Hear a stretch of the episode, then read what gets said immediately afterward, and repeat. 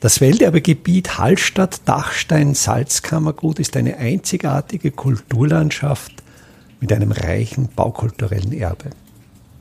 Mein Name ist Friedrich Idam und ich stelle Ihnen in jeder Episode einen neuen Aspekt unseres Welterbes vor.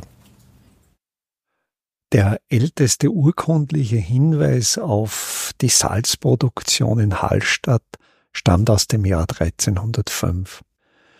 Es gibt aber umweltarchäologische Daten, das sind vor allen Dingen Pollenanalysen aus den Seesedimenten, aber auch aus Hochmooren. Und diese umweltarchäologischen Daten weisen auf eine Intensivierung der Forstwirtschaft bereits um das Jahr 1000 hin. Das heißt, seit diesem Zeitpunkt wurde in Hallstatt Salz gesotten und die Produktion des Siedesalzes, die fand im sogenannten Pfannhaus statt. Rein technisch gesehen beruht dieser Vorgang darauf, dass man die Salzlösung, die Sohle in großen Becken erhitzt, verdampft und damit das Salz zum Kristallisieren bringt. Die Pfannen nahmen im Lauf der Geschichte in ihrer Größe immer mehr zu und um die Mitte des 18. Jahrhunderts erreichte die Pfanne bereits eine Größe von etwa 260 Quadratmetern. Das Pfannhaus stand von der mittelalterlichen Gründung des Marktes an bis zur Brandkatastrophe im Jahr 1750 im Markt Dort wird eine Flur noch danach benannt, das ist der sogenannte Pfannhaus Bühel, also dort, wo heute das Museum untergebracht ist. In diesem Bereich stand dieses Pfannhaus. Das Gebäude selbst hatte eine Größe von etwa 33 mal 39 Metern und darin war die Pfanne untergebracht, die hatte eine elliptische Form. Das war die alte österreichische Pfanne oder auch Frauenreiterpfanne, eine elliptische Form mit etwa 19,5 Meter nach der langen Seite beziehungsweise etwa 17 Meter nach der kürzeren Seite und ein Bereich dieser Pfanne war gerade die sogenannte Pierstadt. Das ist jener Bereich, wo dann das sich kristallisierende Salz mit hölzernen Krücken von der Oberfläche zum Pfannenrand, zum sogenannten Brampft herangezogen wurde. Aber es stellt sich die Frage, und, und die Frage wurde bereits 1850 gestellt, warum gerade dieser Standort im Markt, dieser, an dieser Stelle, wo es eigentlich ja sehr eng, sehr, sehr ungünstig ist. Und diese Frage stellte der Leiter der Hofkommission, Hofrat Quiex, der nach dem Brand von 1750 Hallstatt visitierte und einfach den zerstörten Ort besichtigte und auch Überlegungen anstellte, sogenannte Relationes, wie in Zukunft vorgegangen werden sollte. Und letztlich das Ergebnis dieser Überlegungen war, den Standort im Markt aufzugeben und das Pfannhaus neu im Ortsteil Lahn zu errichten. Über dieses Pfannhaus im Ortsteil Lahn gibt's bereits eine eigene Episode dieses Podcasts und das werde ich natürlich in den Shownotes entsprechend verlinken. Und äh, Hofrat Quiex schrieb eben damals in seiner Relation, wie jemalen wer auf die Idee kommen konnte, die Salzpfannen im Markt zu errichten, wo doch so wenig Platz sei und die herabfallenden Steiner und Schneelawinen große Risiken bergen würden. Ich denke, es sprechen doch einige Gründe für diesen Standort im Markt. Das ist einerseits das Pfannhaus im Markt stand in der Verlängerung der Mühlbachschlucht.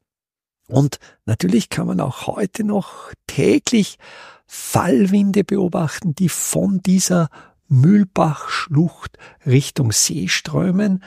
Das ist einfach aus thermischen Prozessen begründet, dass die Luft im Salzberg-Hochtal schneller abkühlt und dann am frühen Nachmittag quasi wie Wasser durch diese Geländefurche der Mühlbachschlucht aus rinnt und Richtung See strömt. Und dieser, man nennt es im Dialekt des Mühlbauwinkel, dieser Wind war eine der wichtigen Funktionen des Standortes, dass nämlich einerseits durch diese Windzufuhr das Feuer angefacht wurde, weil die Technologie von Industrieschloten, welche einen Unterdruck erzeugen und so das Feuer anfachen, diese Technologie wurde erst im 19. Jahrhundert eingesetzt und davor spricht man, und das kommt eigentlich schon aus der prähistorischen Zeit, spricht man von sogenannten Windöfen. Also man findet auch prähistorische Metallschmelzen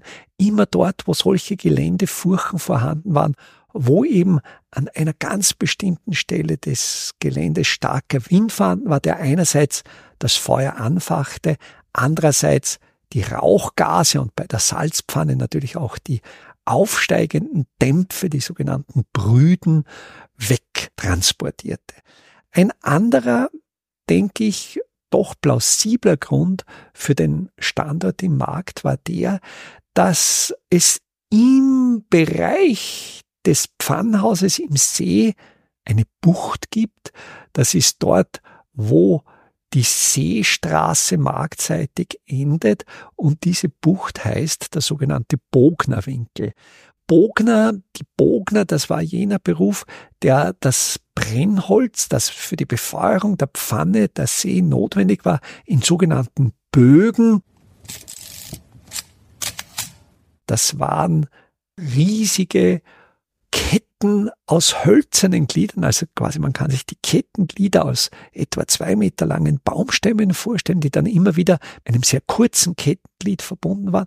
Und in diesen Bögen wurde das Holz, das über den See transportiert wurde, quasi eingefasst, wie mit einem Lasso eingefangen. Und der Bognerwinkel ist eine der ganz wenigen windstillen Buchten im See. Und das hat natürlich den Riesenvorteil, gehabt, wenn jetzt ein Sturm einfällt, so würde das Holz, das hier angelandet wurde, in sehr großen Mengen angelandet wurde. Also rein jetzt ein Sidestep zu diesen Holzmengen. Zur Blütezeit des Pfannhauses in Hallstatt, also in der Mitte des 16. Jahrhunderts, wurden in Hallstatt bis zu 80.000 Raummeter Holz verfeuert und das war bei etwa an etwa 200 Siede oder 260 Siedetagen. Das heißt, das sind Brennstoffmengen von über 300 Raummetern pro Tag. Und diese gewaltigen Holzmengen mussten natürlich laufend herantransportiert werden. Und das funktionierte über den Seen. Und da war natürlich der seenahe Standort des Pfannhauses sehr günstig, die windstille Bucht, der Bognerwinkel und, was man auch nicht vergessen darf, die Entsorgung der Industrieabfälle. Das heißt, wenn man täglich 300 Raummeter Holz verfeuert, da werden entsprechende Mengen aschenfrei, aber auch, das kommt jetzt dazu, die Unterkonstruktion der Pfanne, die Pfannsteher, das heißt, diese riesige Metallpfanne, die konnte ja nicht frei dastehen, die brauchte eine Unterstützung und diese Stützen, die waren bis Mitte des 18. Jahrhunderts in ausschließlich aus Stein und dann setzte doch die Verwendung von Zieglein und diese Pfannsteher, die verbrannten innerhalb einer Sudperiode von etwa sechs, sieben Wochen, verbrannten die zu Calciumoxid, also so wie man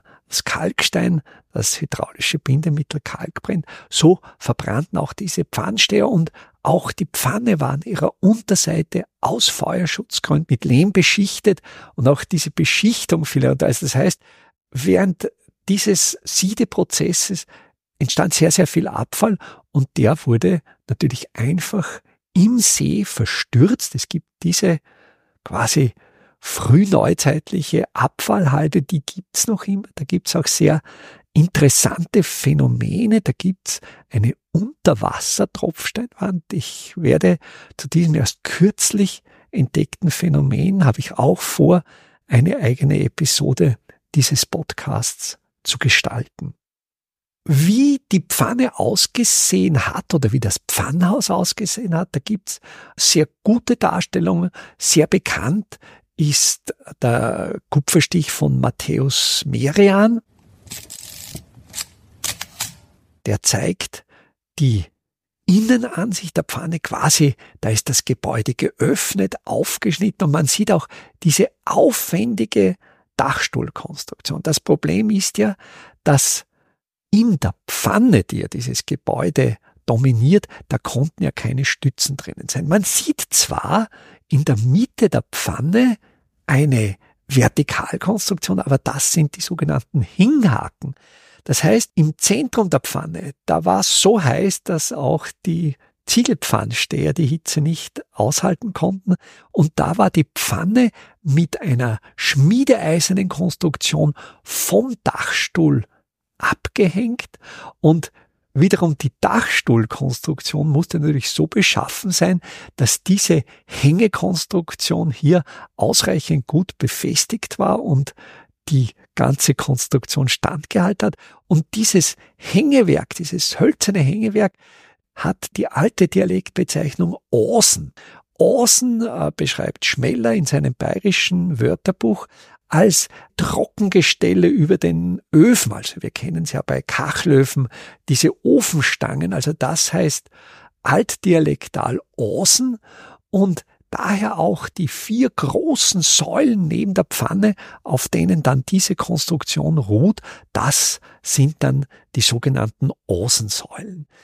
Im Pfannhaus selbst finden verschiedene Arbeitsprozesse statt. Über diese Arbeitsprozess im Pfannhaus, das denke ich, das ist so, so umfangreich. Da will ich auch eine eigene Episode gestalten. Wenn man ein bisschen näher jetzt zu dieser Pfanne hinzieht,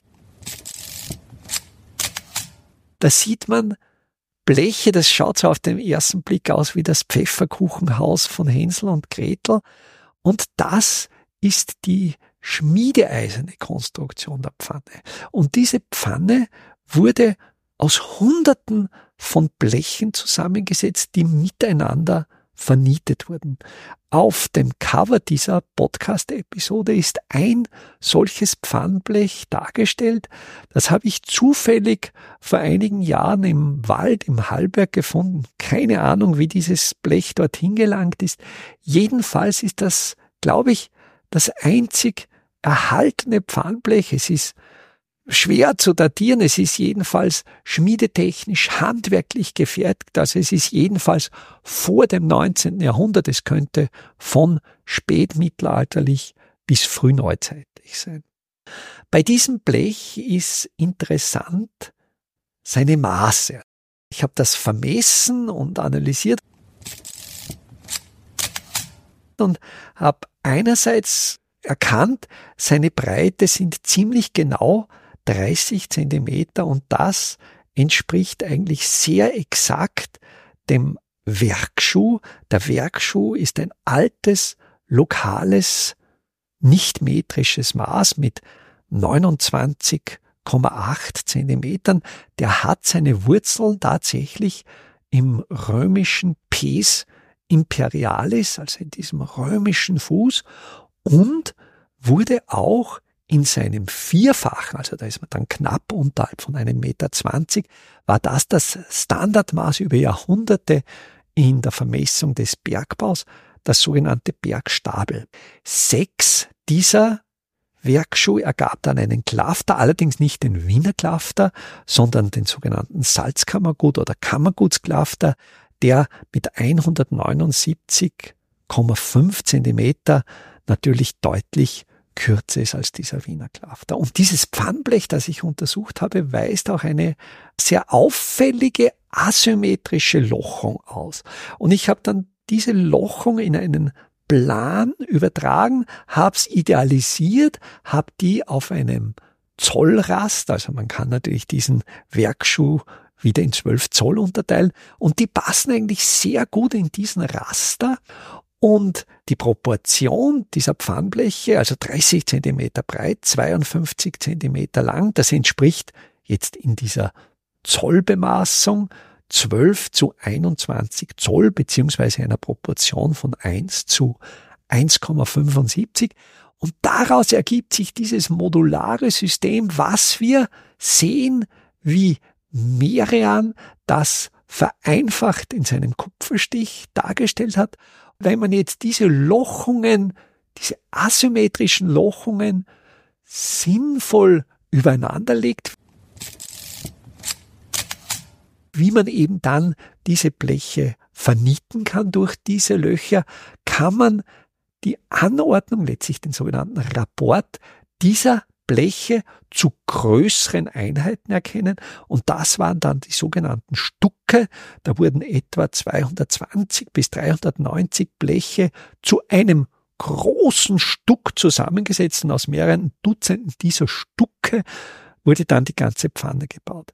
Man darf nicht vergessen, die Herstellung der Bleche, die Vernietung, das erfolgte alles noch handwerklich, nicht wie im 19. Jahrhundert mit der sogenannten Kesselnietung, wo dann diese Bleche und die Löcher schon so exakt waren, dass man wirklich Wasser, ja sogar dampfdichte Vernietungen herstellen konnte. So waren diese Vernietungen vor dem 19. Jahrhundert noch undicht. Das heißt, da musste dann diese ganzen Stucke wieder mit einem Brei aus Kalk und Lehm verschmiert werden, das sogenannte Pfannbrot, um das halbwegs dicht zu bekommen. Und nach einer Sudperiode von sieben, acht Wochen war die Pfanne durchgeheizt. Da waren dann die Bleche am Ende und da musste dann die Pfanne wieder erneuert werden. Vom Pfannhaus selbst gibt's neben dieser Darstellung Merians auch noch einen sehr exakten Plan, der dürfte so um 1730, 1732 entstanden sein. Der liegt in der Österreichischen Nationalbibliothek in Wien. Ich stelle in die Show Notes einen Link zu diesem Plan dar. Der ist digital in, in sehr guter Auflösung verfügbar. Also ich würde Ihnen wirklich empfehlen, machen Sie den Link auf. Es, es lohnt sich wirklich, den Plan anzusehen und den will ich dann auch in einer eigenen Episode besprechen, wo es dann wirklich um diese Vorgänge bei der Salzsud geht. Der Plan ist im Maßstab 1 zu 72 gezeichnet, jetzt vielleicht auf den ersten Blick ein ungewöhnlicher Maßstab, aber wenn man jetzt in diesem nicht metrischen alten System denkt, dann ist ein Zoll auf dem Plan ein Klafter in Wirklichkeit. Und so erklärt sich auch dieser Maßstab 1 zu 72. Und da kann man eigentlich sehr, sehr genau die Größe des Pfannhauses mit 33 mal 39 Metern entnehmen. Man kann die Größe der Pfanne mit 19,5 mal 17 Meter und kann dann natürlich ausrechnen, dass die etwa 264 Quadratmeter besaß. Über die Vorgänge, wie das Salz gesotten wurde und was man sowohl auf der Darstellung Merians als auch auf diesen Plan 1730 von Rietzinger, was man da genau sieht, wie die einzelnen Produktionsschritte ausgesehen haben, darüber werde ich in der nächsten Episode des Podcasts Welterbe Hallstatt erzählen. Welterbe Hallstatt erscheint alle 14 Tage neu.